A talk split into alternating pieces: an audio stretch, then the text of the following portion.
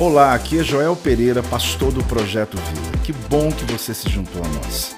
Seja bem-vindo ao meu podcast e que você possa ser impactado, inspirado através dessa mensagem. Todas as vezes que abrimos as Escrituras, temos a oportunidade de dar um passo à frente, de romper em alguma área, de poder tomar decisões e provocar mudanças em nossa existência. Mas pensa no dia daqueles que o Senhor dá para nós uma direção diferente. Aonde eu tenho meu, meu coração de que Deus está nos dando uma oportunidade hoje de acessar um texto que ele tem uma narrativa por si só, já reveladora sobre tudo que está rigorosamente fechado, vai se abrir no nome de Jesus. Uma palavra, querido, que quando Deus me trouxe esse entendimento, que o tema dessa palavra hoje é, hoje muralha, amanhã tapete. Fala comigo, vamos lá. Hoje muralha, amanhã tapete. Hoje o quê? E amanhã? Essa palavra, ela tem um sentido muito mais amplo só do que uma declaração, né? Que aquilo que é uma muralha alta na tua frente vai cair a ponto de você pisar em cima e tornar-se para você o tapete, ou seja, o que vai apresentar você. Aquilo que hoje é uma vergonha na tua vida, querido, vai ser o lugar da sua autoridade. Às vezes você pode ouvir dizer, apóstolo, se eu conseguir vencer uma batalha, se eu conseguir romper com minhas dificuldades, eu já me sinto feliz demais. Agora, o senhor dizer que ainda vai ter um tapete para pisar, para que eu possa apresentar com autoridade aquilo que um dia me envergonhava, vai ser a minha celebração. Aquilo que um dia era minha dívida, eu vou poder ensinar as pessoas a serem libertas. Aquilo que um dia me envergonhava, me diminuía, vai ser algo que vai glorificar o teu nome através da minha vida. Tem muita gente incrédula, e você está recebendo ou não está recebendo? Pode dar uma salva de palmas aí, começaram, né? Forte para Deus. Então eu falo, teu irmão, assim: seja bem-vindo ao culto da fé. Hoje é culto da fé. Você está aqui hoje para exercitar a tua fé. Eu quero ler um texto em Josué, capítulo 6, versículo 1 a 5. Primeiro aprenda: tudo o que você vive é o que você permite. Tudo o que você vive é o que você permite. Essa é uma grande verdade na vida. Eu posso atestar isso para você com ensino bíblico e também com testemunho pessoal. Existem coisas que você diz, meu Deus, por que estou vivendo isso? Porque você permite. Meu Deus, por que estou passando? Porque você permite. Porque se você tomar uma decisão, como Deus deu uma ordem ao povo de Israel, que uma vez que você entrar na terra prometida, você não pode fazer aliança, você não pode negociar com o povo que está do outro lado, você vai descobrir, querido, que você pisou na terra, mas mantém sua alma presa a coisas que você é que quer. Você que está permitindo. Mas hoje eu quero falar sobre isso. Alguém quer ouvir sobre esse assunto? É um culto de fé por quê? Porque aqui diz o texto em Josué 6, versículo 1 o seguinte: Ora, Jericó estava rigorosamente fechada. Jericó estava como? Rigor, o texto, o texto deixa claro, rigor, né? Estava rigorosamente fechada por causa de quê? Dos filhos de Israel. A cidade já era murada, a cidade já era protegida, a cidade já tinha um exército de gigantes. Mas por saber que os filhos de Israel estão próximo, chegando, ninguém entra, ninguém sai, fechou a cidade com o maior nível de pressão possível, de tranca, de, de, de cuidado possível, dizendo: está rigoroso, eles não vão conseguir entrar. Só que Deus diz uma coisa aqui: por causa dos filhos de Israel, ninguém saía nem entrava. Então disse o Senhor para quem? Para Josué: Olha, entreguei na tua mão Jericó, o seu rei, os seus valentes. Quer dizer, ela está rigorosamente fechada. E por causa de você estarem perto, aumentou mais ainda. Porque hoje nós vamos falar de assuntos aqui onde está rigorosamente fechado, ou está fechado, mas por conta de você receber uma palavra de destino, uma palavra de direção, o inferno vai se brindar mais ainda o inferno vai se fechar mais ainda. Só que Deus está dizendo para Josué: Mas eu te entreguei essa terra, eu te entreguei essa vitória. Irmão, você está no lugar de fé. Então, é, eu quero só que você entenda isso. Há uma palavra precipitada em nossa direção aqui, que ela é muito importante para as decisões que você está para tomar. E eu quero trazer a você todo o recado que Deus mandou trazer. Olha, diz assim: olha, ah, vós, pois, todos os homens de guerra, rodeareis a cidade, cercando-a uma vez, assim fareis por quantos dias? Seis, seis dias. Sete sacerdotes levarão sete trombetas de chifre de carneiro adiante da arca no sétimo dia. Aí vai ver que depois de seis dias terá o sétimo dia. Rodeareis a cidade quantas vezes? Você vê que no sétimo dia foram sete voltas. E os sacerdotes tocarão as trombetas. E será que, tocando-se longamente a trombeta de chifre de carneiro, ouvindo voz o sonido dela, todo o povo gritará com um grande grita o muro da cidade cairá abaixo, e o povo subirá nele, cada qual em frente de si. Você viu que cada qual no lugar que ele está, e o muro caiu, ele vira tapete na frente dele, para que ele possa avançar e alcançar o que é chamado terra prometida. Todos nós, querido, estamos diante dessa perspectiva de que temos uma terra prometida em nossa frente. Todos nós. Quando Israel enfrentava geografias, nós enfrentamos o mundo espiritual e, por não dizer, o nosso mundo, nosso mundinho emocional. E eu quero, antes de falar sobre conquistas externas, sobre o fato de você avançar na sua vida, eu quero falar sobre andar nesse próximo nível.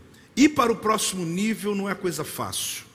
Quando eu decido que a minha vida vai sair de onde está, do ambiente confortável, de algumas circunstâncias, mesmo doloridas, mas que eu já aceitei para a minha vida, não é fácil. Toda vez que Deus ordena mudanças em nossas vidas, não é fácil e é mais complicado. Por quê? Quando Deus muda sua vida, olhe bem o que acontece, mas você não deixa Ele mudar você. Ele mudou sua voz, mas é a mesma coisa, não entendi. Ele mudou minha vida ou mudou você? É, ele mudou sua vida, porque na cruz do Calvário Jesus morreu, você confessou Jesus, mas você não permitiu que a obra fosse plena, que ela fosse completa. Por quê? Pela sua maneira de pensar, não permitindo que Deus faça a obra completa. A vida pode te levar para um lugar que você não está preparado para lidar. Se eu vou avançar, não só meu ambiente, tem que mudar, mas eu pessoalmente tenho que mudar para então entrar nesse próximo nível. Você sabe que é uma pessoa frequentar um lugar, mas isso não muda nada, porque ele está num ambiente promissor, mas ele não mudou a maneira de pensar. Você mudar para um país, para uma cidade, mudar a geografia, mudar algumas coisas, mudar a roupa, mudar às vezes a sua apresentação, mas você não mudou a sua mente em hipótese alguma. Nós estamos vivendo um momento muito bonito. Nós estamos para entrar o novo ano da travessia. E é muito importante você se preparando para isso, até no culto profético você vai estar ciente do que isso significa para nós esse novo ano. Mas Deus falou muito forte no meu coração essa semana. Eu orava por algumas causas pessoais, fazendo meus atos proféticos, as minhas caminhadas com Deus, e Deus mandou externar algumas coisas que são pessoais. Pessoais são conhecimentos que eu carrego do mundo espiritual, de atos que eu faço sozinho e que Deus disse: Eu não estou deixando você só passar por isso. É porque algumas pessoas, como você, têm alguma porta rigorosamente fechada que vai se abrir. E você precisa ensinar para eles, porque ainda esse ano eu vou abrir portas que estão rigorosamente fechadas. Eu me debrucei, pode ser mais alto.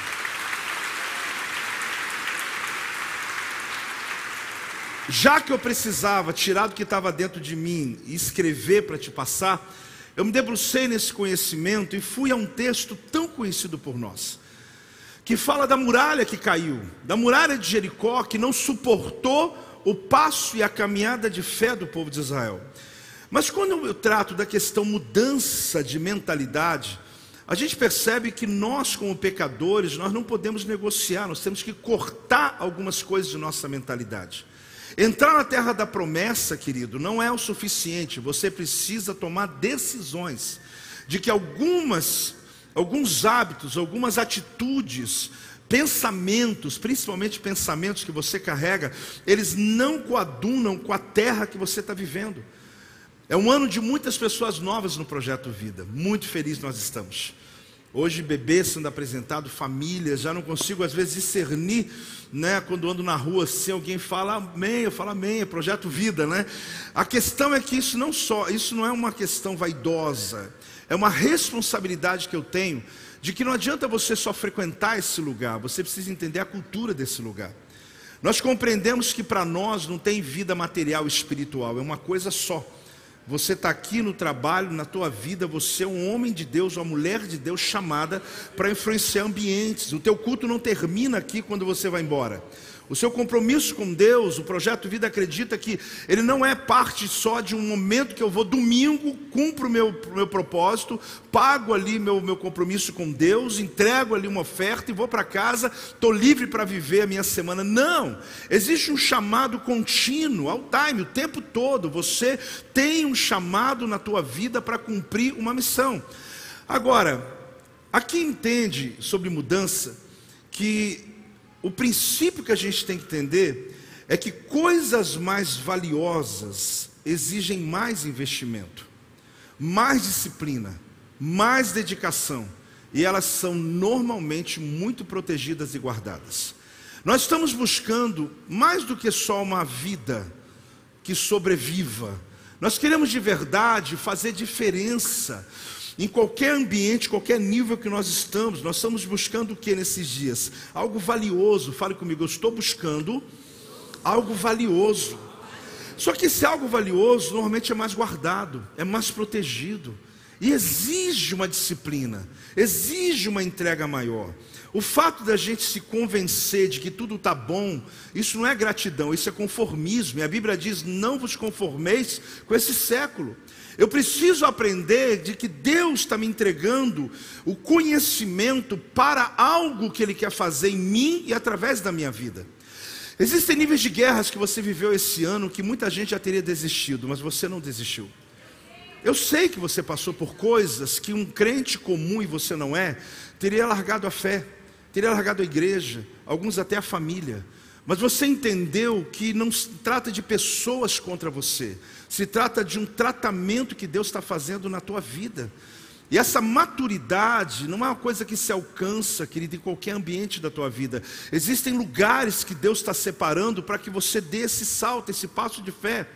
Existem muitas vezes discursos que faço aqui que você deve olhar e falar assim: o pastor está empolgado, ele fala coletivamente porque é para todo mundo. Não, você tem que entender que não existe um acaso. Esse foi um ano de preparo, a gente cresceu, mas a multiplicação vem ano que vem. A gente tem um grande problema santo de caber pessoas que você vai trazer e ganhar para Jesus aqui nesse lugar. Mas já falei, deixa com a gente isso, a gente vai dar um jeito. O que eu quero te dizer é que muitas pessoas chegaram, mas Deus primeiro está te dando a consciência de como cremos. Eu quero hoje falar sobre um assunto que há muito tempo não falo, sobre atos proféticos. Sobre o quê? Essa igreja é resultado de atos proféticos. Não se preocupe se você não sabe o que é. A vida é um banquete. E ela existe infinitas possibilidades à sua volta. Eu vi um filósofo essa semana falando exatamente essa frase. E ele, quando disse essa frase, aquelas coisas que você ouve e logo passa, eu voltei. Eu falei: peraí, não. Deixa eu ouvir o que ele tem a dizer. E ele diz que a grande tragédia é que a maioria das pessoas na terra não sabe disso. Que a vida é um banquete com infinitas possibilidades. Que a maioria das pessoas acordou nesse domingo hoje totalmente hipnotizados e hipnotizados em uma mesma maneira de pensar e não consegue perceber as oportunidades que você tem na vida. A grande questão é que nós somos condicionados a um estado inconsciente, quase que hipnotizados, como um encantamento. Existem coisas que você fez que você diz, meu Deus, não fiz isso não. Por quê?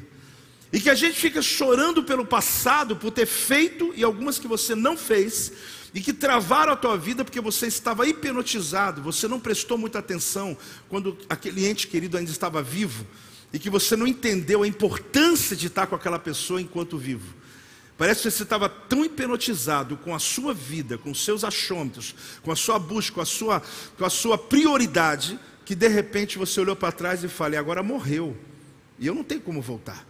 Eu não tenho como trazer de volta aquela pessoa que eu podia tanto ter sentado, almoçado, ouvido, ter aproveitado, não como peso, mas como a dádiva da vida. Só que isso envolve tantas outras áreas onde nós entramos nesse ativismo, por quê? Porque nós não vamos, ah, às vezes nós não conseguimos enxergar, perdão, aquilo que está de fato à nossa volta. A gente enxerga só aquilo que o nosso cérebro quer. Nós não vemos a realidade. Você sabe que na verdade você enxerga a sua realidade. A gente pensa assim, eu estou vendo toda a realidade, já fiz conta, já olhei toda. Não, você olhou a sua realidade. A gente chama de uma cosmovisão, uma maneira que eu vejo o mundo. A grande maioria de nós, a gente tem a mente aonde nós estamos olhando, mas estamos vendo só que queremos, até porque, gente, você não vê com os olhos, você vê com a mente. A sua mente recebe impulsos elétricos, e quando você enxerga alguma coisa, você interpretou algo que é a tua expectativa. Você está indo para um lugar, criou uma expectativa, teus olhos viram aquilo, só que a tua volta tem infinitas coisas acontecendo. Nós interpretamos um sonho, uma conversa, a fala de alguém, uma frase maldita, porque você às vezes não ouviu claramente a frase, e você toma conclusões da vida do jeito que você quer. Só que isso até agora, apóstolo, não é grande problema. Sim, é um grande problema porque porque você tem que entender que às vezes as suas ideias são erradas. As suas ideias estão bagunçando a tua vida. A sua ideia é sobre amor. Senta numa roda com sete pessoas e vamos falar o que alguém pensa sobre amor. Tu vai ouvir as coisas mais filosóficas do mundo e alguém chegar a dizer: o importante é ser feliz, não importa se eu estou no décimo casamento. Porque as pessoas criaram para si uma ideia que é importante para elas, que é confortável para elas. E que elas não querem ouvir outra opinião, elas querem viver a vida. E instagramavelmente ainda coloca e faz milhares de seguidores dizer: o importa é a vida, o importa é ser feliz. Não importa se eu deixar um filho aqui, outro ali, um casamento ali, pá, pá, pá, vivendo a vida e após você veio me confrontar. Não, irmão, eu estou falando da vida. A grande questão é que a gente às vezes foge da verdade, porque a verdade tem que provocar mudança na nossa identidade. Identidade é aquelas crenças que você criou na tua vida, que você formou, e confortavelmente tu está terminando o ano. Está tudo bem, paguei minhas contas, não devo ninguém, está tudo jóia. Irmão, isso aí é coisa de gente medíocre, porque isso aí todo mundo faz. Você precisa compreender que Deus quer te colocar nessa terra para fazer diferença na vida de alguém. Só que a gente cria esse sistema de crenças chamado identidade, que criou a minha identidade. E o pior, apóstolo, então qual que é a verdade? Eu preciso falar o que a Bíblia diz, não qual é a minha verdade. Só que quando a gente fala da Bíblia, ela confronta, não tem jeito. Ela faz a gente pensar sobre o que nós cremos, porque até aquele crente que está 20 anos com Jesus, querido, não pensa não. Você tem ainda coisas na alma que não foram totalmente libertas ainda. Por quê? Porque é uma decisão, é uma é uma decisão. Receber Cristo, maravilha. Só que muitas pessoas sobre aquilo que pensa sobre amor, sobre dinheiro, sobre relacionamento, onde ele foi sendo influenciado pela vida, e eu não estou jogando fora aquilo que você se tornou. Eu só estou dizendo, querido, que você sempre tem que olhar e perceber que Deus pode ensinar para você coisas novas. Você precisa compreender que um ambiente como esse hoje, antes de eu falar das vitórias externas, porque Deus falou comigo hoje, nós vamos orar em áreas específicas e vai cair a muralha, que a porta vai abrir. Eu creio em nome de Jesus. Esse é o ato da fé. Mas antes de eu entrar no campo da fé, eu preciso entrar na tua mente. Se você tem uma mente que está dizendo, não, eu já sei tudo, não tem nada para aprender, já está tudo resolvido, você é um problema. Porque você pode perder a grande oportunidade de olhar além desse portal. Deixa eu te explicar o que é Jericó. Quem quer saber o que é Jericó? Jericó é a porta para o novo mundo. Jericó não é uma muralha. Jericó é a porta de entrada para a terra da promessa. O povo esperou 40 anos para poder entrar, só que não tem como entrar sem derrubar a muralha. A palavra que Deus me deu é que aquilo que hoje é muralha vai virar tapete amanhã na tua vida. Só que não adianta eu atravessar para o outro lado com o mesmo pensamento do lado de cá. Você vai continuar carregando as mesmas limitações. Eu vou lhe apresentar algo hoje muito interessante.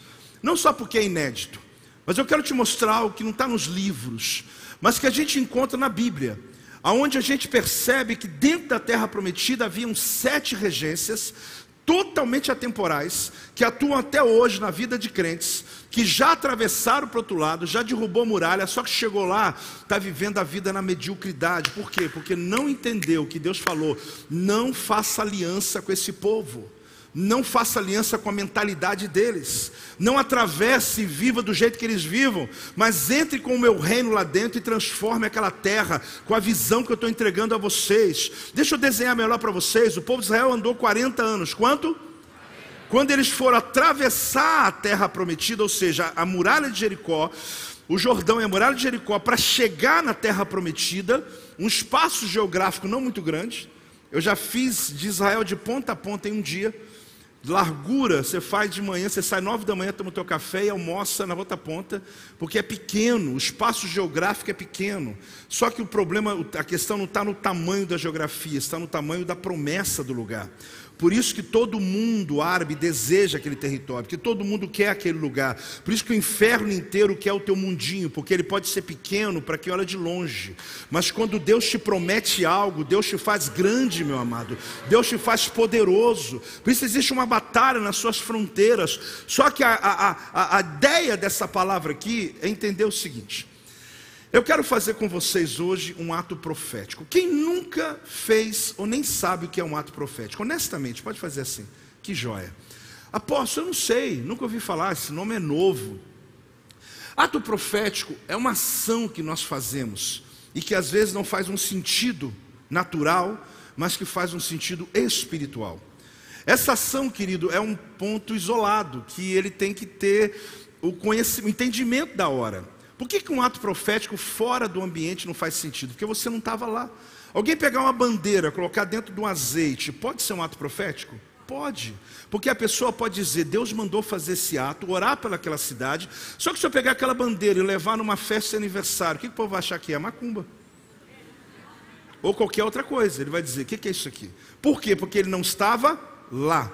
Mas quando eu estou lá, eu vou explicar exatamente, não, calma, isso não é que está na Bíblia. Isso é um entendimento de um ato que alguém pegou um elemento da Bíblia e colocou uma bandeira. E a gente chorou pela bandeira. E a gente pode fazer muitos outros atos proféticos. Um dia, Eliseu, ele jogou sal na terra. Perdão, jogou sal na água. A água estava causando, além de doenças, as mulheres ficando estéreis. Ele foi lá na fonte jogou sal. Agora imagina, dá certo colocar sal e resolve o problema das águas todas? Não. Ele fez um ato profético que Deus honrou e as águas ficaram limpas. E as mulheres começaram a ter filhos porque a esterilidade foi embora e Deus começou a abençoar aquele povo. Diga amém, gente. A Bíblia nos dá base para isso. Então, quando eu falo de ato profético, é replicar o que a Bíblia está ensinando sobre Jericó. Eles deram sete voltas. Eu não vou trazer ao pé da letra os sacerdotes, as trombetas, já o fiz assim. Mas eu quero trazer aquilo que Deus mandou fazer. Por quê? Eu vou apresentar aqui as características do povo do outro lado. Que povo do outro lado, apóstolo? Eram os gigantes que habitavam do outro lado da terra. Se a cidade de Jericó, com a sua muralha, é a porta de entrada do novo mundo, é a porta de entrada de uma nova fase da tua vida, eu gostaria muito que você comigo hoje entendesse que nesse última celebração, para entrar o último mês do ano, Deus me deu uma palavra para que você construísse uma expectativa para dezembro. De que aquilo que está rigorosamente fechado não vai ser para passar agenda para o ano que vem, não.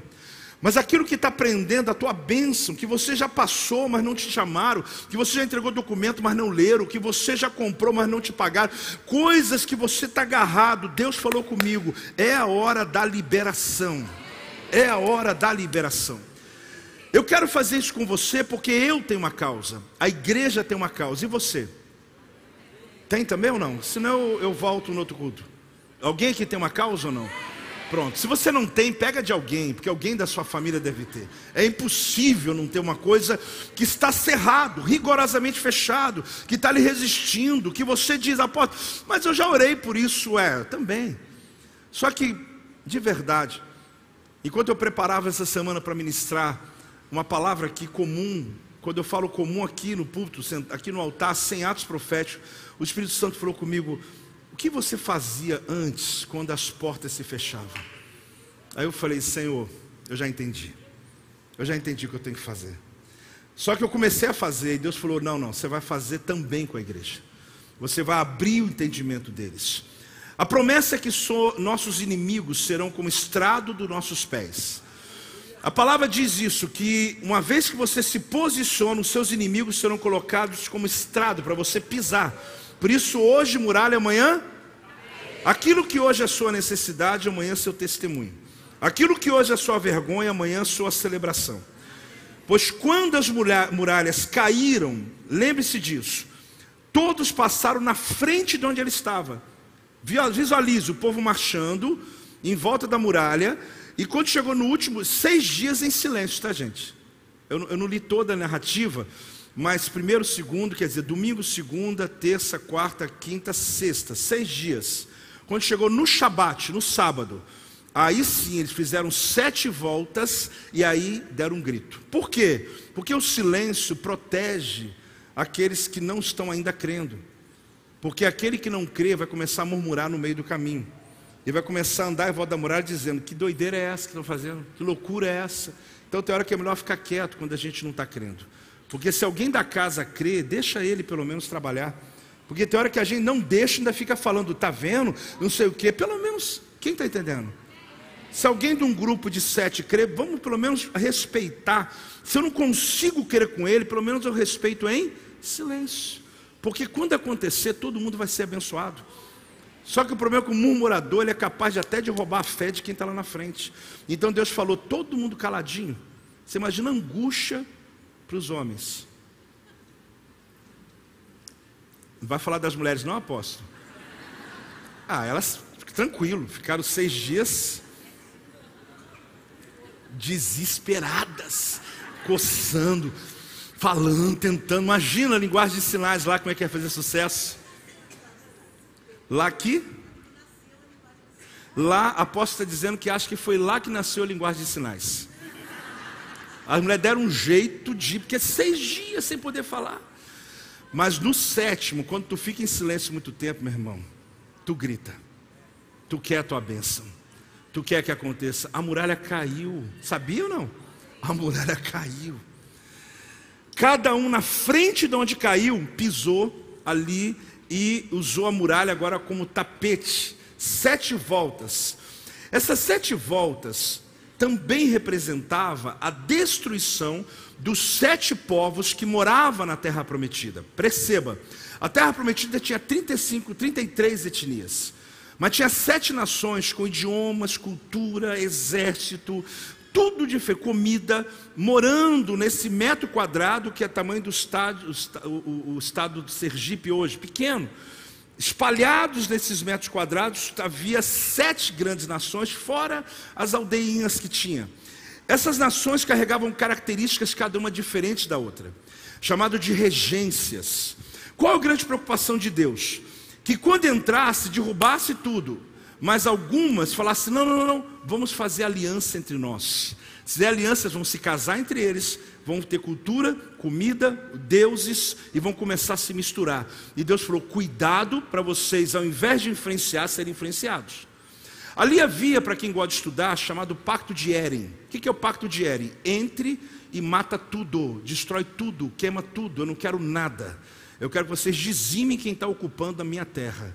Só que no ponto de vista espiritual, é você que um dia aceitou Jesus e o Senhor está dizendo: não negocie com nada. Você tem que arrancar teus hábitos, arrancar tua agenda. Você tem que, ah, mas eu tenho uma situação na vida, o que eu vou sempre, tem um lugar que eu ainda negocio. Aí, meu irmão, o Espírito Santo vai falar com você hoje. A palavra eu vou lhe dar, agora as decisões são tuas. Por quê? Porque nós negociamos o que é negociável. Onde estão os gigantes? Quem são esses gigantes? Apareceu até agora Globo Repórter. Onde estão? O que eles vivem? O que eles comem? E onde eles estão agora? Deuteronômio capítulo 7, versículo 1. Vamos lá então. Quando o Senhor teu Deus te introduzir na terra qual passas a possuir, e tiver lançado muitas nações diante de ti, olha a promessa: os Eteus, os Girgazeus, os Amorreus, os Cananeus, os Ferezeus, os Eveus, os Jebuseus, são quantas nações? Sete nações. Mais o que? Numerosas e mais poderosas do que tu. Você vê que o desafio é grande. E o Senhor teu Deus as tiver o quê? Dado diante de ti para as ferir, pacto de Eri, totalmente e destruir. É quando Deus está dizendo: não quero despojo, não quero nada. Só Jericó que ele disse: eu quero despojo. Não farás com elas aliança, nem terás o quê? Estou com a pena. Ah, mas tem as coisas na vida que dão a dó de largar. Tem umas coisas na vida que é prejuízo, né, apóstolo? Eu tenho que andar certo, né? Vou perder dinheiro. Sabe aquela coisa que a gente vai tentando negociar com a vida? Só que, irmãos, habitar aqui não é o suficiente. Você tem que mudar a sua mentalidade. Porque senão tu pega promessas, tô, tô, já estou pronto para a travessia. Não está pronto não, meu irmão. Porque não dá para atravessar com essa bagagem pesada aí não. Tem que deixar umas coisas para trás para a gente atravessar dezembro para janeiro. Ei, tem crente aí? Eu vou fazer uma coisa que eu chamo desse ato profético. Nesse momento, enquanto cada um desses, ah, dessas regências elas são é, discernidas aqui na igreja, eu vou estar me movimentando exatamente fazendo as sete voltas. Apóstolo, mas é, como que é isso, né? Antes de você se sentir inadequado, antes de você dizer assim, apóstolo, mas é preciso, é necessário. Eu vim no culto errado, pode ficar tranquilo que você só vai fazer se você perceber que isso tem a ver com você. Você só vai fazer se você de fato for impulsionado a fazer. Você só vai andar comigo, aliás, nem tem como vocês aqui fazerem voltas comigo, porque eu vou sair daqui três horas da tarde se a gente for fazer isso. Então, honestamente, o que vai acontecer, apóstolo? Eu vou expor todas as sete regências. Eu vou expor porque eles são atemporais e atuam até o tempo de hoje. Quando se trata de guerra espiritual, que é uma matéria bem importante, que pode ser mais uma, bispo, a nossa escola, a gente está só melhorando a nossa escola, né? Ah, é muito importante você entender como que o mundo espiritual funciona. E eu quero abrir um pouco para você, por quê? Porque quando nós oramos com conhecimento, os resultados são maiores. E a gente rompe com esse resultado. Se do teu lugar você vai fazer o ato profético, eu te respeito. Mas apóstolo, por exemplo, eu vou falar sobre o espírito do medo sobre esse espírito que atua com pânico, terror e desânimo, e eu for atrás de você, o que vão pensar de mim? Alguém aqui vai pensar uma coisa de alguém? Alguém vai pensar alguma coisa de alguém? Irmão, ninguém pensa nada de ninguém aqui não. Aliás, nós não temos que pensar nada de ninguém. Nós vamos só entender que se o irmão está andando comigo, ele está dizendo: Eu quero ser livre, em nome de Jesus. Mesmo que eu já sou uma pessoa de Deus, só que eu tenho medo. Na hora de fazer negócio, eu tenho medo. Na hora de eu tenho medo. Eu planejo tudo, na hora eu travo, na hora eu não vou. E, e aí você aposta, é para mim, é para você, irmão. É para você que talvez não entendeu ainda que você tem toda a inteligência e estratégia possível, só que é medroso. Só que faltou ousadia, só que faltou você romper esse limite na tua vida. Quando eu descer aqui, eu vou fazer uma caminhada em toda a igreja. Ah, sentei lá atrás hoje para tu não me ver. E enquanto eu fizer a caminhada, eu vou expondo cada um dos sete. À medida que eu leio, você fala, tá, eu ver comigo, sai do teu lugar e me encontra no caminho, vá atrás de mim. E pode ir. Só que eu vou no ritmo mais rápido, porque o primeiro culto não estava esse monte de gente. O que aconteceu com vocês, hein? Vocês combinaram tudo para vir agora? Será que vai ter alguém para as 5 da tarde? Ora por mim, gente, pelo amor de Deus. Eu vou no ritmo um pouco mais rápido, você me segue, não trava a fila não, não trava a benção não. Quando eu chegar aqui de volta, daqui a pouco você vai entender a dinâmica. Aí tem gente aqui ainda na fila, primeira fila. Eu vou cortando já, ó. Igual então cena, vou indo, indo, né? Fui fono, fui fono, e vou seguindo com a segunda. Aposto, mas eu termino a minha primeira jornada, termino e volta para o lugar. Mas se eu não foi nenhuma, santo, você é demais, né? Não precisa, né? Você está demais, você está demais, você é sucesso, sucesso né? Mas também mesmo que você sinta que é para ir, mas não sente a vontade, fique em paz, porque eu estou fazendo a volta por você. Eu sou teu sacerdote, eu vou fazer as sete voltas. Fique em paz. Não oprima por isso, irmão. Só que tem gente que não adianta. Me segura que eu vou, vai, não tem como. Agora, quando eu começar a andar, eu já vou. Não, irmão, você não vem não.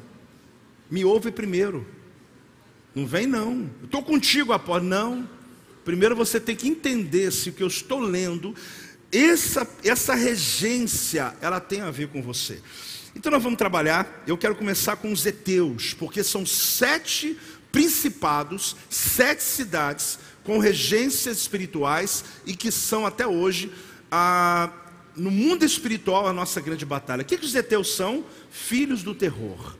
Por que, que eles são filhos do terror? Eu começo a minha caminhada já e você vai entender isso. O projeto aqui é vencer o medo. Pessoas que carregam medo na hora de você começar a romper, mas o medo não te permite romper. E hoje nós vamos derrubar e cair por terra em nome de Jesus. Os heteus são chamados de filhos do terror, do medo, porque eles foram o primeiro a desenvolver a tecnologia de guerra. Eles são fabricantes de armas na terra prometida. Os heteus são aqueles que provocavam medo, porque eles tinham arma destrutiva. Chegou a ser uma nação tão forte que mais forte que eles só tornando titas e depois foram o povo do Egito. Agora veja bem, a regência é medo, pânico, terror e desânimo. À medida que tomamos decisões a partir do medo, nós estamos comprometendo o nosso futuro. Olha lá na tela. Uma pessoa que toma decisões a partir do medo, toda hora está comprometendo o futuro dele e o futuro dos filhos dele. Pois isso precisamos conhecer esse adversário que habita na nossa promessa, porque nós temos que expulsá-lo, identificá-lo. Preste atenção que é medo. O medo é uma certeza que algo errado vai acontecer. Tem gente que acorda já dizendo: algo errado vai acontecer hoje, porque o medo tomou a vida dele. Medo paralisa, impede de fazer coisas que você sabe que pode fazer. É pensar que o pior por, vai vir por vir. Medo é o oposto da fé, é a fé em marcha ré. Medo é a fé no diabo, medo é a fé invertida, ataca a nossa mente com imaginações, medo impede nossos pensamentos, o medo opera no poder da sugestão, olha, presta atenção na tela lá, o medo opera no poder de sugestões, imaginações e engano, é a arma número um de Satanás, porque ele sugere uma coisa, você está pronto para romper, você acorda com medo e você não fecha negócio, você não rompe na vida, Deus hoje está quebrando em nome de Jesus todo espírito do medo, olha, Olha, medo é falsa evidência. Não tem evidência nenhuma, mas o diabo plantou uma falta de evidência e você está lá agora travado não vai dar certo, não vai dar certo. É crer que aquilo que eu sinto, que eu penso, que eu acho vai acontecer. Não, o espírito do medo ataca a nossa mente, bombardeia nossos pensamentos e nos atormenta. Seu propósito é amarrar, atormentar, destruir, escravizar a pessoa. Agora preste atenção. Sinais de alguém que está sendo controlado pelo medo. Antecipação. Ele antecipa. Pessoas que vivem antecipando a morte. Ele toda hora ele fala: Vou morrer, eu vou morrer. Entra na fila, irmão, pode ir, não pode ir, que eu já vou encontrar e você vai fazer a sua jornada, que é a primeira volta. Ele antecipa a doença, ele fala: Estou doente. Ele nunca fez exame, está falando que está com câncer, porque o medo domina. Pode continuar na jornada agora atrás aqui. Aliás, quem está comigo pode terminar. Quem está comigo pode terminar, vem vindo. E quem entrou agora, faz a sua jornada inteira, que é a jornada desse espírito do medo. Você está quebrando em nome de Jesus, que tem expectativa que o pior vai acontecer. Esse espírito, querido, coloca o tema aí, Eteu, né? São os Eteus, filhos do terror, filhos do terror. Nós agora quebramos a ação dele no mundo espiritual, em nome de Jesus. Está quebrado, está amarrado, está manietado, em nome de Jesus. Pode dar glória a Deus em nome de Jesus. Pode continuar, gente. Agora, quem está na primeira jornada, você sabe a tua fila. Quando você zerar, vai para o teu lugar. Os girgazeus são moradores da lama. Preste atenção sobre que povo é esse. Não retroceda, não volte para a lama. O diabo quer que você viva na lama. Todos nós sabemos que fomos criados do barro, porém, uma coisa é descer a casa do oleiro para ser trabalhado, para ser restaurado, outra coisa é viver na lama. Preste atenção para você entrar nessa segunda fila comigo. Apostou na primeira ainda, vai contando a sua, eu estou contando a minha. O Girgazeu significa um povo que habita em solo barrento, morador da lama, pântano, barro, da argila. Quando nós estamos na lama, no barro, não temos estabilidade, sua vida está sem estabilidade. Você está igual gente na lama, seu casamento, sua vida financeira, meu irmão, não brinca com esse negócio não, porque Deus mandou hoje quebrar esse espírito em nome de Jesus na tua vida. Nós estamos entrando num propósito com Deus, caímos, ficamos atolados. A palavra ligada a esse povo é retroceder. Gente que está retrocedendo, andando para trás. Tua vida está andando para trás, pega a fila comigo. Anda comigo e faz a tua visão. Pega a sua. Onde você começou, você termina. Todo mundo aqui está sabendo. Se tiver três, quatro filas, não tem problema não. Nós vamos fazer a marcha da vitória hoje. Eu vou dar sete voltas aqui pela sua vida e você vai entrar em concordância comigo em nome de Jesus. A palavra ligada é retroceder, que ainda tem satisfação no mundo, apostasia. Ele volta à missão dele. Ele não consegue firmar. Olha que descoberta, irmãos. No grego é gergerenos, gergesenos que significa o quê? Estranho que se aproxima, também chamado de gadareno. Você parou para pensar que quando Jesus expulsou o demônio do gadareno, mandou para os porcos, e porco vive na lama, e esse povo então já está ligado desde o passado, aquele demônio que Jesus está expulsando ali, é muito mais só do que um demônio, é uma regência espiritual. Os gadarenos eram os únicos que criavam porcos em solo sagrado. Não deixe o povo da lama te puxar para o mundo deles. Deus está dizendo que não faça aliança com esse povo, porque esse povo, a Girgazeus, é o povo da lama do teu passado que está tentando puxar você de volta. Você veio para a igreja, aceitou Jesus, mas aí vem esse povo puxando você de volta. Se você se encaixa em algum desses níveis, faça a caminhada comigo em nome de Jesus. Nós vamos ver os Girgazeus de nossa geração. O tempo todo querendo levar você para a lama, para derrota, para má notícia, para um pessimismo coletivo, para desistência, para os lugares da tua promessa. Se você se sente na lama, se você vê sua vida atolada, sem estabilidade, andando para trás, vem comigo nessa volta agora. Mesmo que você não está discernindo qual é a fila, faça essa segunda comigo. Essa volta, segunda volta, é dos Girgazeus. A promessa que eu dou para você, Salmo 40, versículo 1 a 3: Esperei confiantemente pelo Senhor. Ele inclinou para mim, me ouviu quando clamei por socorro, tirou-me de um poço de perdição, de um tremedal de lama, colocou o meu pé sobre a rocha e me firmou os passos. Olhe bem, e me pôs nos lábios um novo cântico, um hino de louvor ao nosso Deus. Muitos verão essas coisas, temerão e confiarão no Senhor.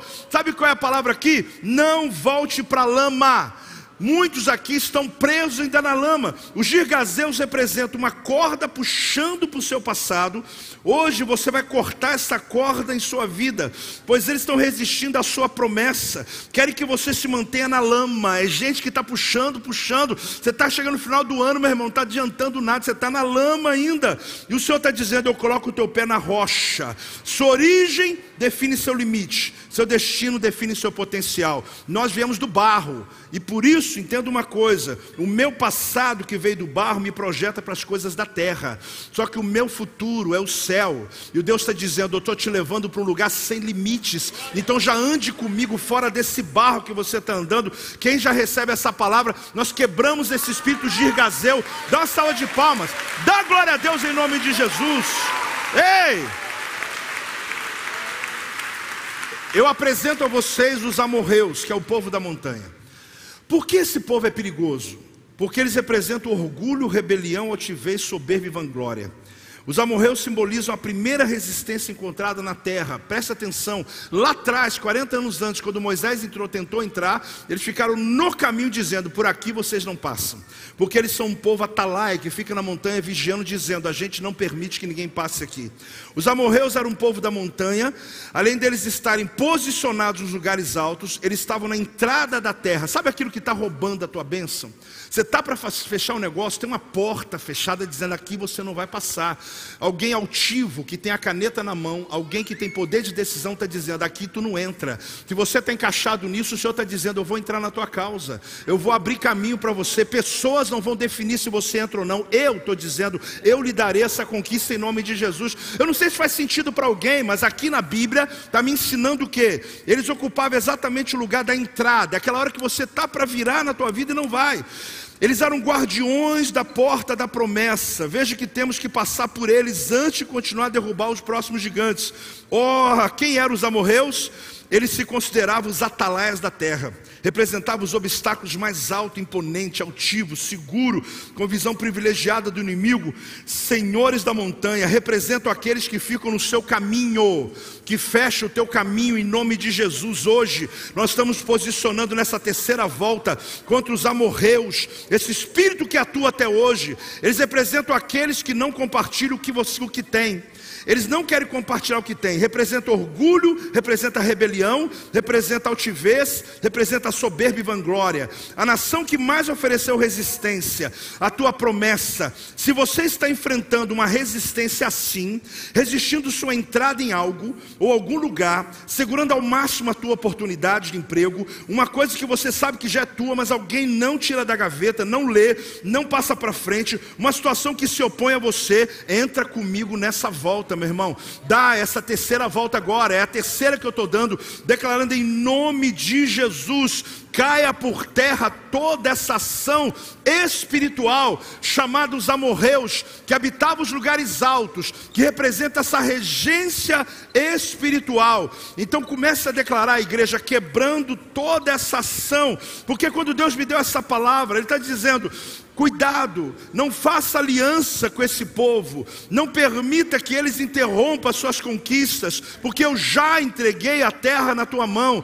Irmão, não importa se você está na terceira, pode dar a sua volta inteira, mesmo que eu estou passando por você, porque você sabe qual é a tua volta, qual é o teu propósito, qual é a tua ação aqui no reino espiritual. Ato profético só se entende quando você está no lugar. Quem está aqui está sabendo o que está acontecendo, por quê? Porque nós agora declaramos: caia por terra, na minha terceira volta, toda a nação dos amorreus, dá uma salva de palmas ao Senhor, dá um grito aí de autoridade, declara vitória em nome de Jesus. Ei! Eu apresento a vocês a quarta nação, os cananeus. Os cananeus, segundo meus estudos, e não só o estudo, mas orando por isso, ele representa o povo mercador. Os cananeus querem fazer acordo, diminuir o valor do que você tem. Presta atenção, empresários, presta atenção, pai, mãe, presta atenção no que esse povo era capaz. Quem são eles? Cananeus quer dizer mercador ou mercador de púrpura. A púrpura é como a moeda da época. Então eles tinham poder econômico para poder dar a decisão e cuidar da economia. Então por que, que eles eram mercadores e atuam hoje nesse reino espiritual?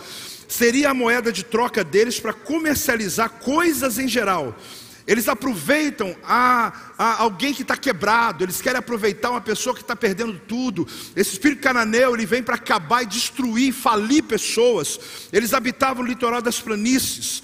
Não diminua seu valor. A palavra para aqui, nessa quarta volta, é: não permitam que diminua o seu valor. Quem você é, não permita. Olhe bem. Assim como em uma negociação, o espírito cananeu, esse gigante para ser derrubado, você não pode aceitar que diminua você. Você pode até ter feito um mau negócio, um patrimônio, uma coisa que você fez se arrepende, mas preste atenção: você não pode negociar teu corpo, a tua integridade, a tua alma, seus valores, seus princípios. O preço aqui é muito alto. E o cananeu é isso, é um espírito que quer, negociar valores importantes que você carrega na tua vida. Como se dissesse: não, só isso aqui não tem problema, só isso aqui não tem problema. Os cananeus assassinavam seus primogênitos. Quer que você entenda que loucura que esse povo fazia. Todo primogênito que nascia, eles matavam, enterrava na coluna da casa ou num vaso de flores dentro da casa. Ali estavam dizendo o quê? Para trazer fertilidade e prosperidade à família. Um povo que faz uma coisa dessa é um demônio. Que você pensa assim, após isso aqui é o passado. Não. Hoje, no presente, esse espírito maligno é uma geração que negocia filhos é uma geração que sacrificam seus filhos que estão oh, fundamentados na idolatria. Você percebe como que existe uma ação do diabo contra os nossos filhos. Meu irmão, você que parou, desanimou, desacelerou, teus filhos estão desviando porque você está achando que é só uma questão de ah, eu estou devagar na igreja, na célula. Irmão, quando você para, os teus filhos também começam a parar. Você tem que acordar para a vida, despertar nesse culto hoje, que é uma promessa sobre a tua casa.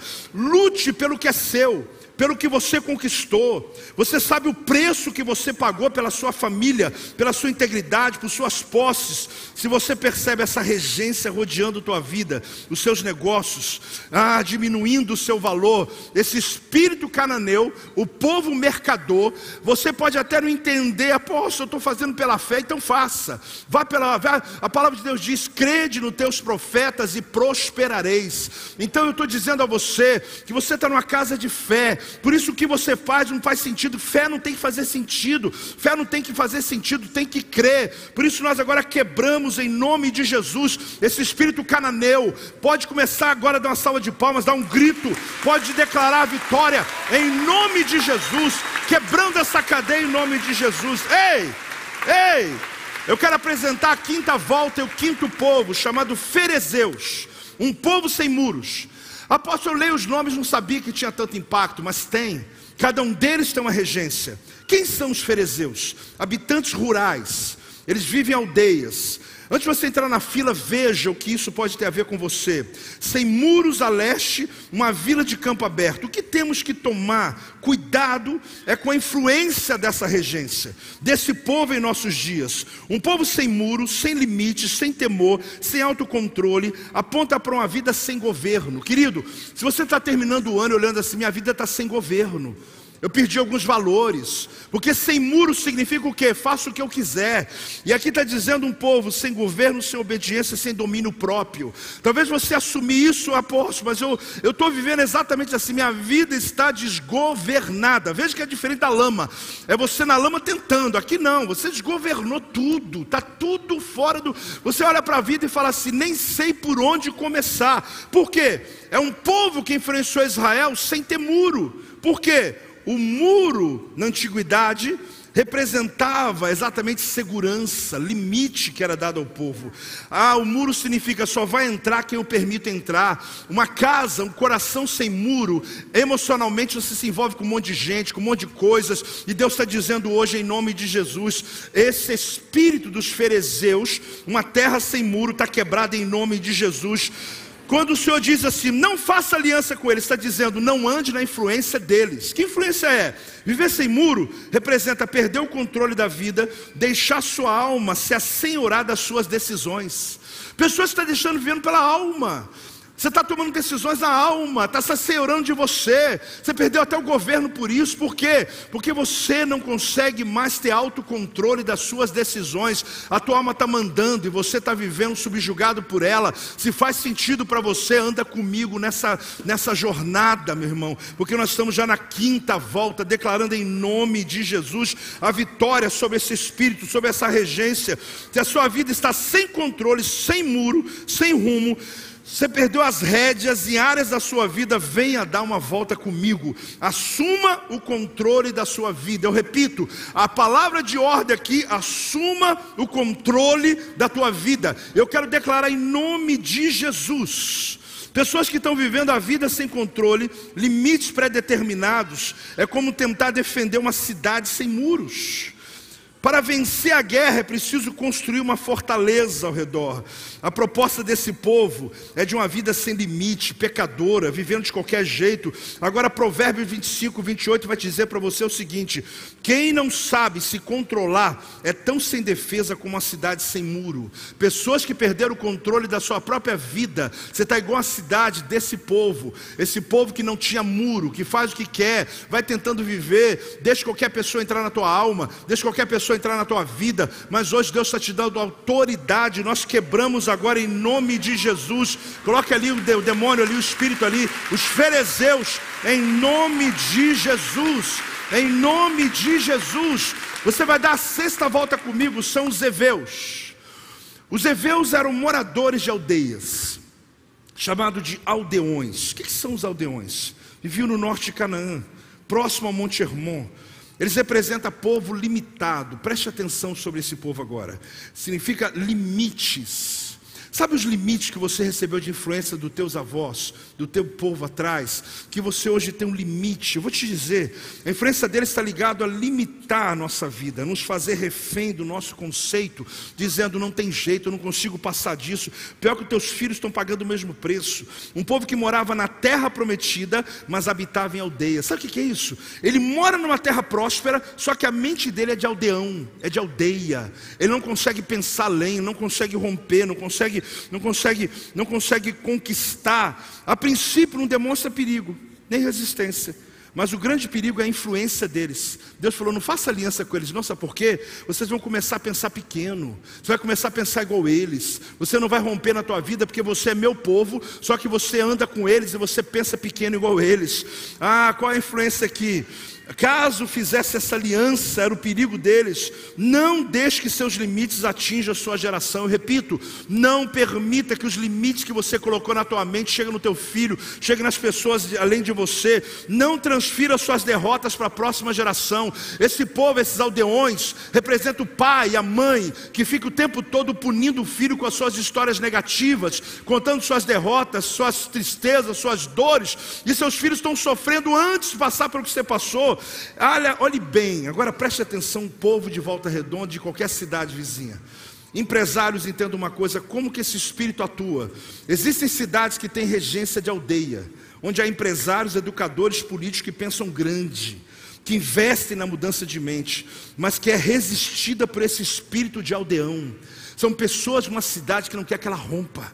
São pessoas que detêm poder dizendo: Isso aqui não vai entrar, essa franquia não vai entrar, essa escola não vai entrar, essa maneira de ensino a gente não quer. E ficam dominando, mas em nome de Jesus, hoje eu me ponho em oração pelo Volta Redonda e pelas cidades representadas. Caia por terra em nome de Jesus.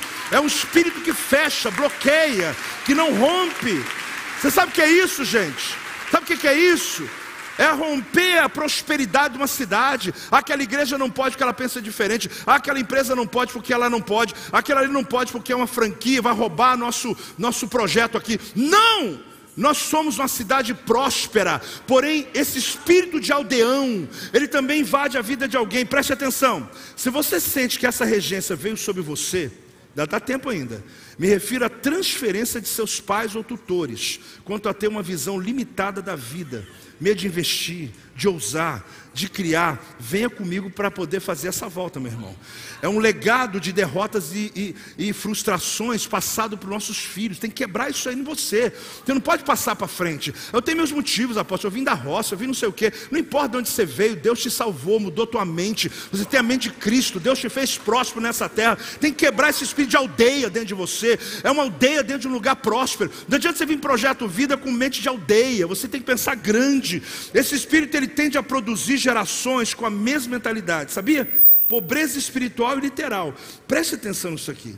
Esse espírito dos heveus não só acredita na sua pequenez, como também dos filhos. Eles passam isso para poder o filho também ficar na aldeia. Tem medo do mundo lá fora e passam aos filhos o seguinte: preste atenção no que eu projetei ali agora. Ó.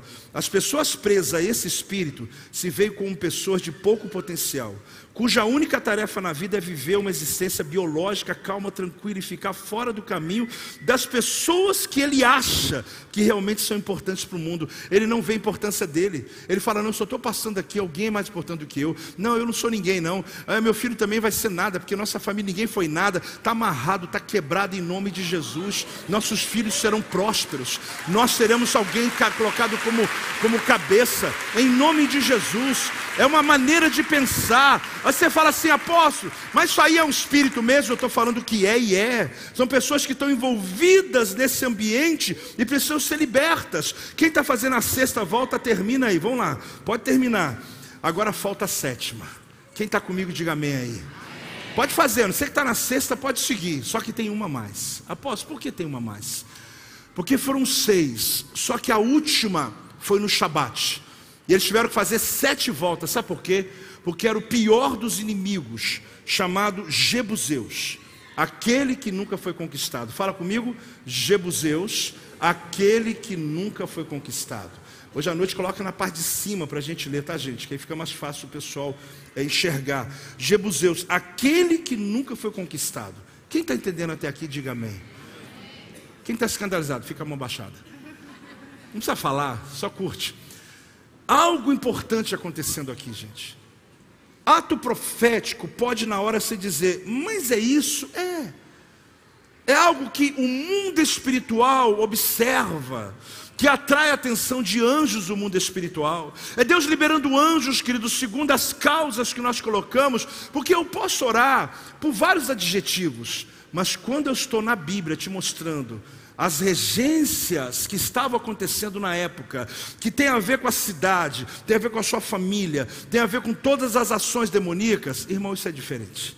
Nós estamos tocando aqui uma área que o diabo não quer que você tenha consciência, que você seja ignorante quanto ao assunto, que você não se posicione. Agora preste atenção antes da última volta. Representam a rejeição de todas as manifestações. Os jebuseus, eles são um povo difícil. Isolados, vivem no alto fortaleza, rejeitam lutar, eles não entram em batalha. Quando Davi foi lutar contra Jebu, sabe o que eles fizeram? Nós vamos colocar os cegos, paralíticos e doentes na porta para lutar com vocês, porque vocês não são capazes de chegar onde nós estamos. Só te dar uma notícia: Jebus, antiga, é chamada hoje de Jerusalém.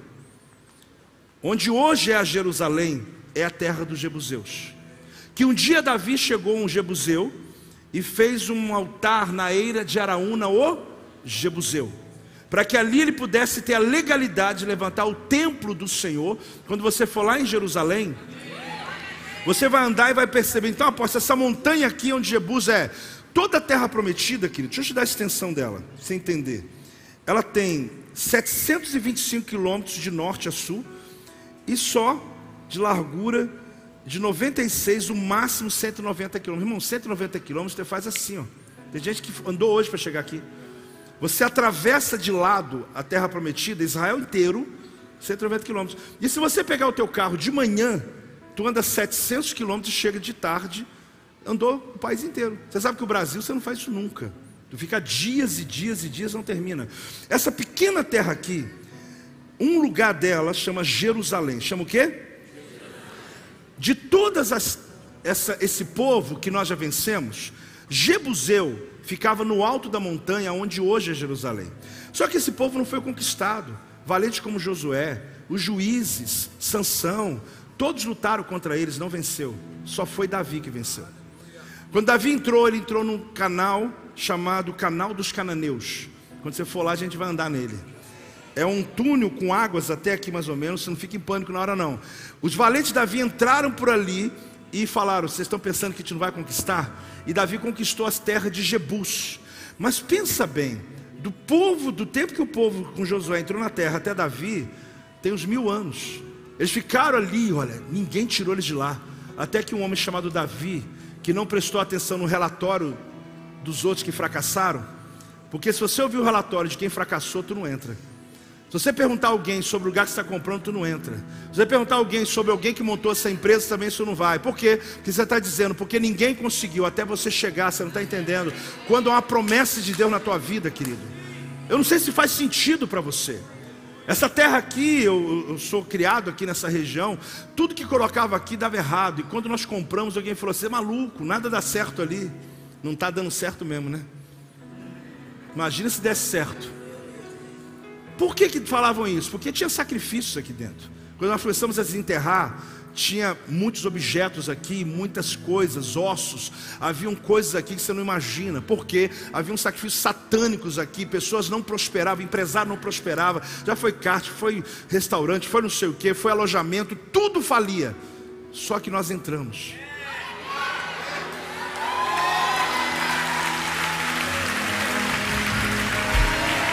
Entender isso, irmão. Você tem que entender isso. Pode ser mais alto. Se é para Jesus, pode ser mais alto. Dá um glória a Deus em nome de Jesus.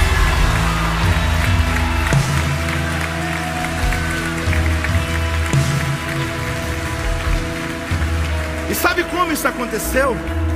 Sabe como? Atos proféticos. Vários que consagrou o lugar, quebrou toda a maldição. E o que você está fazendo aqui hoje? Atos proféticos. Que enquanto você está aqui, anjos de Deus estão sendo liberados, empresa, casas, projetos, sonhos. Irmão, é assim que eu creio, é assim que eu vivo. E é o que eu tenho para ensinar para você. E acredite, é o que funciona. Eu estava orando por uma causa essa semana. Alguns intercessores estão comigo nessa mesma causa. Só que o Espírito Santo falou comigo, meu filho, chegou a hora agora. Chegou a hora de você tomar atitude com aquilo que eu te ensinei.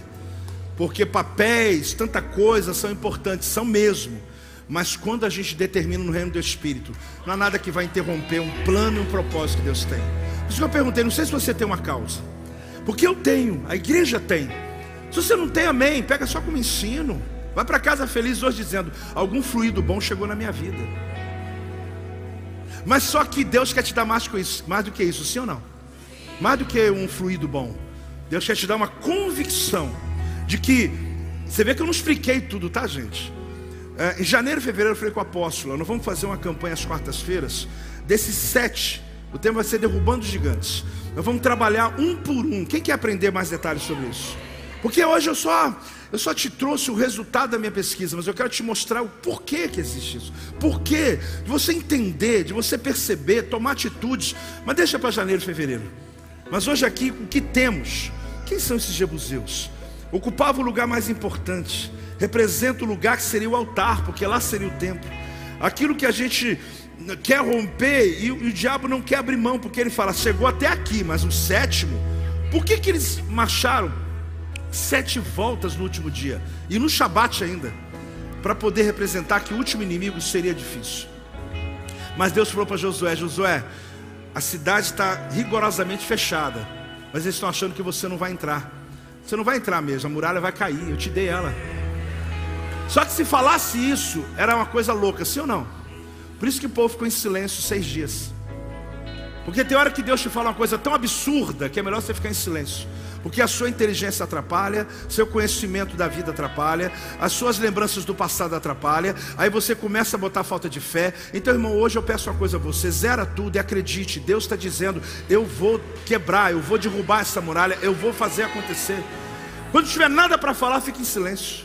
Quando tiver nada, só respeita a profecia. Mas se você puder replicar, uau! Aí, meu irmão, tu vai entrar forte comigo no mundo espiritual. Vamos ver os sete, só para a gente antes da última volta. Os sete são os Eteus, Girgazeus, Amorreus, Cananeus, Ferezeus, Eveus e por último. Eu te dei características bem básicas, mas é importante, tá? Eu te dei o que é importante, te dei o um resumo.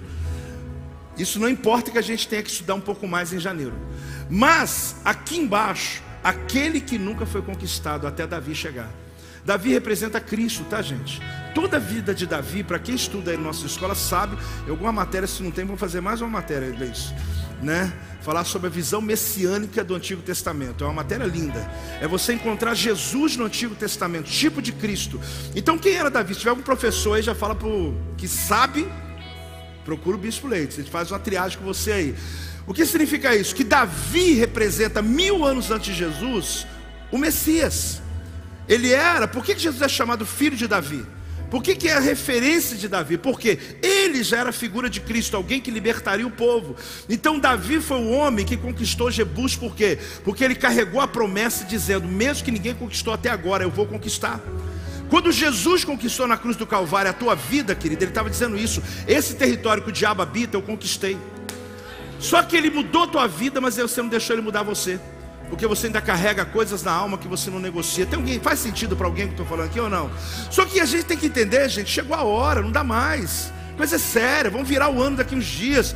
E nós estamos prontos para um outro tempo de muitas coisas grandes acontecerem. Isso não é jargão de profeta, não. Eu sinto no meu espírito que Deus vai colocar vocês em posições prósperas, em posições importantes, por causa do projeto que vai acontecer aqui. Agora, se você não entende isso, fica preso. Então, essa última volta, nós vamos fazer ela diferente, porque nós vamos entregar uma oferta. Apóstolo, não podia ficar sem isso? Claro que não, claro que não. Porque no ato profético é que o último inimigo a ser vencido, os jebuseus, é porque Davi levantou na eira de Araúna, vai estudar crente Aonde Araúna falou assim: Araúna falou para Davi: Davi, é só você pedir a terra que eu te dou. É só você pedir os bois que eu te dou. Davi falou o quê? Eu não oferecerei ao meu Deus alguma coisa que não me custe. Algo que não, eu estou parafraseando, que não me custe. Eu não vou fazer isso, eu vou comprar, põe preço que eu compro. Davi era rei, podia dizer, me entrega que eu vou fazer um templo aqui. Ele, não, não, não, não. Como que eu vou levantar o altar em Jebus? que seja simplesmente porque alguém me entregou de graça, não. Eu quero pagar algo, eu quero fazer algo. Então, irmão, eu vou te falar uma coisa aqui. O meu compromisso não é com você, é com Deus. Eu amo vocês, pode, pode acreditar, amo mesmo, amo pacentar essa igreja. Mas o que eu estou fazendo aqui não tem a ver com quantidade financeira de levantada. Eu estou falando sobre desatar e libertar a tua vida hoje aqui em nome de Jesus. De você dizer, eu estou entregando uma semente que não é a que eu trouxe para entregar, eu estou entregando porque a revelação entrou. Eu estou vendo ali, bota o 7 de novo, bota o 7 de novo. Eu estou vendo ações demoníacas e tem coisas que na minha vida tem que romper. E eu vou entregar essa semente por isso. E que seja. Essa aqui foi a oferta que eu fiz 8 horas da manhã hoje. E acho que eu vou fazer o dia inteiro hoje. Aquele que nunca foi conquistado. Porque eu estou exatamente nesse passe da vida. De algo que precisa romper. Ah, irmão. Se ganha batalha, sabe aonde? No altar. Onde se ganha batalha? No altar. Eu vou fazer a volta. Quando eu fizer essa última volta agora, olha a bagunça santa que vai acontecer aqui agora. Se você vai fazer comigo, eu vou no ritmo mais rápido, tá? Então não trava a benção não. Nós vamos fazer a volta. No momento da volta, na ida, tu já pode ofertar. Você vai fazer QR Code, você vai passar cartão. Quem está em casa, está andando dentro do quarto. Ter gente maluca dentro de casa, irmãos. Os parentes estão entendendo nada. Você está fazendo em volta da casa, irmãos? Depois eu explico. Né? Você acha que tem gente que não faz uma loucura assim, não, irmão? Eu faço na minha vida, quando eu quero conquistar uma terra. Quando a gente entrou a primeira vez aqui, deixa eu te contar um segredo. Eu peguei a chave do mobiliário e deixei minha identidade. A gente ia alugar o lugar primeiro. Eu peguei a minha identidade 15 dias depois, sabe por quê? Porque eu não devolvi a chave mais. Porque eu peguei aquela chave e falei, em nome de Jesus, eu não devolvo esse lugar mais. E não devolvi mesmo não, irmão. Está aqui até hoje. Sabe por quê? Era improvável, mas eu comecei a fazer atos proféticos. Após você fez umas mandingas, não, atos proféticos. Eu ungi, eu vim aqui, pisei descalço. O pessoal da dança, eu não sei se lembra, veio e dançou no barro aqui, ó. Dançou no barro. Após por quê? Loucura. A gente veio fazer atos dizendo: esse lugar vai ser nosso. Era improvável. Irmão, tem uma bênção esperando você do outro lado. Tem algo esperando. Jericó é uma porta de entrada para o novo mundo, meu irmão, para o novo tempo da tua vida. Ah, mas eu estou acostumado, irmão. Eu estou falando de algo que você ainda não experimentou. Oh, essa mente hipnotizada aí. Libera a tua mente para coisas maiores. Pega uma oferta, irmão, que você está dizendo: essa oferta vai, é, vai doer. Essa oferta vai. É, eu estou assim hoje, eu estou liberado, eu estou pronto, porque eu entendi uma coisa, eu faço a minha parte aqui, mas agora quando é mundo espiritual, meu irmão, é dependência, é dependência. Então, se você está com o espírito de cananeu, teus filhos estão sendo levados, igual o cananeu fez, está com aquele aldeão lá, que está com aquela mente de aldeia, tua casa está tá assim, ó, fechada, não rompe, meu Deus do céu. Ou seja, o último, os jebuseus, o povo que não foi alcançado até Davi chegar, meu irmão. Só que Davi é Cristo. Davi é Cristo em você. É a esperança da glória. Pega a tua semente. Enquanto nós começarmos a andar, nós vamos andando, nós vamos cantando. Aí, se você não entrar na fila, não tem problema. Entrega a tua semente. Se você entrar na fila, ou no início dela ou no final dela, tu faz o seu ato profético, irmão e volta para o teu lugar quando é devido, para a gente celebrar esse final juntos. Quem recebeu isso, recebeu essa palavra. Então vamos derrubar esse gigante em nome de Jesus. Vamos quebrar agora em nome. Vem atrás de mim. Venha quebrar agora em nome de Jesus. Nós declaramos. Comece a adorar. Comece a adorar. Ei! Comece a adorar, porque na adoração Deus começa a liberar. Faça a tua semeadura no início ou no fim. Começa a declarar em nome de Jesus. Essa é a sétima volta. Eu faço agora pela igreja. Eu faço agora pelas famílias. Eu faço agora em nome de Jesus. Eu quebro esse povo que não foi conquistado. Em nome de Jesus, a promessa inteira. São sete povos. Quebra em nome de Jesus toda ação. Vai liberando o céu sobre o teu povo. Um Deus de promessa. Um Deus do sobrenatural, meu Pai. Quebra agora em nome de Jesus. Vai abrindo caminho em nome de Jesus. Vai quebrando cadeias em nome de Jesus. Pai, vai rompendo essas cadeias, Senhor. Eu declaro no poder do nome de Jesus: nenhuma cadeia, nenhuma muralha vai ficar de pé, vai cair no nome de Jesus. O teu nome vai ser glorificado, meu Pai. Em nome de Jesus, eu declaro agora, ei, eu declaro agora, de Jesus, eu declaro cura em nome de Jesus. Eu declaro agora em nome de Jesus, eu declaro o poder do nome de Jesus. Ei!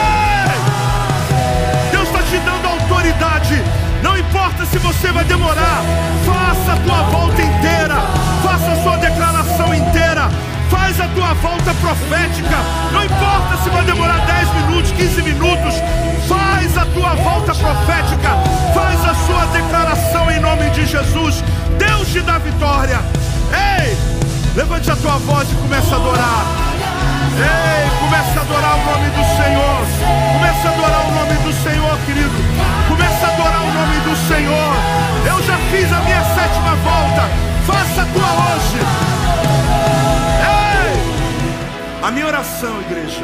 A minha oração é que Deus honre a tua fé.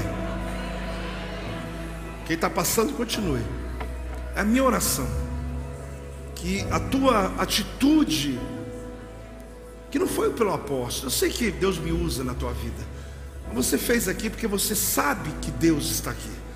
Você sabe que aquilo que eu falei, eu não inventei de cada lugar, está na palavra, querido. E é nessa palavra que eu estou te dizendo: Deus vai honrar a tua fé. A gente está terminando o mês, a proclamação do próximo mês ela é muito intensa. No próximo domingo, no nascer do Senhor, eu quero expor essa palavra. Ok, mas eu quero que você gere expectativa. Porque o diabo quer roubar, quer desanimar, quer tirar de você, botar medo, quer dizer que acabou. Não.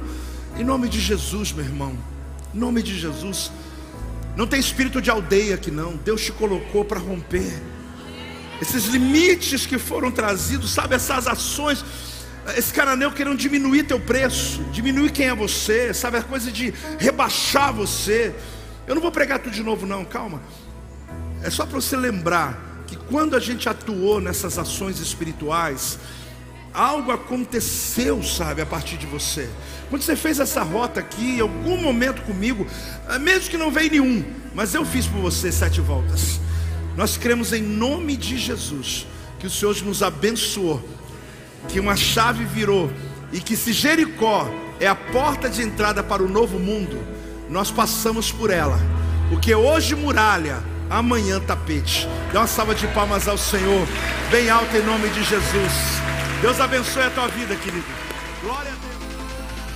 Este é o meu podcast. Você pode acompanhar meus conteúdos diários no Telegram e as mensagens completas no meu canal do YouTube. Não se esqueça de me seguir no Instagram. Compartilhe essa mensagem com outras pessoas e lembre-se: quem se adianta, governa.